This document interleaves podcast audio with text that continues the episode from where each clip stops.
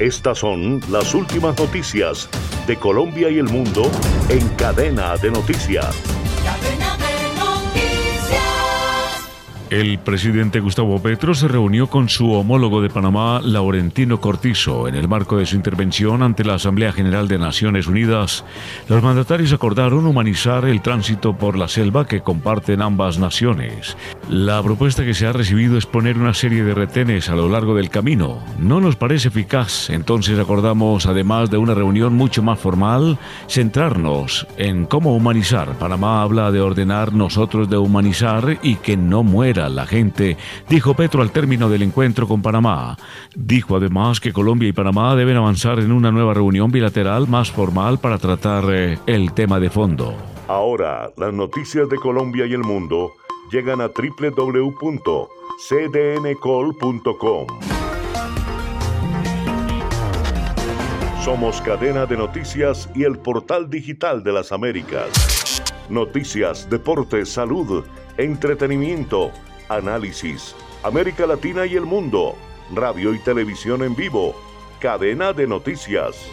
Cadena de noticias. En otro orden de la información, en el segundo día de la audiencia de reconocimiento de la Jurisdicción Especial de la Paz, JEP, el general retirado Henry Torres Escalante aceptó su responsabilidad por las ejecuciones extrajudiciales perpetradas por la fuerza pública en Casanare.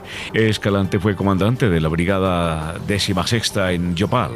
El oficial, a su vez, aceptó que pagó 45 millones de pesos para cambiar versiones en la justicia ordinaria. Durante la audiencia de reconocimiento de la verdad de la Jurisdicción Especial para la Paz, el mayor general retirado Henry William Torres Escalante reconoció su máxima responsabilidad en los más de 300 casos de falsos positivos en Boyacá, Casanare, Arauca y Meta y admitió ser autor de los delitos de homicidio en persona protegida, desaparición forzosa de personas y crímenes de guerra de homicidio.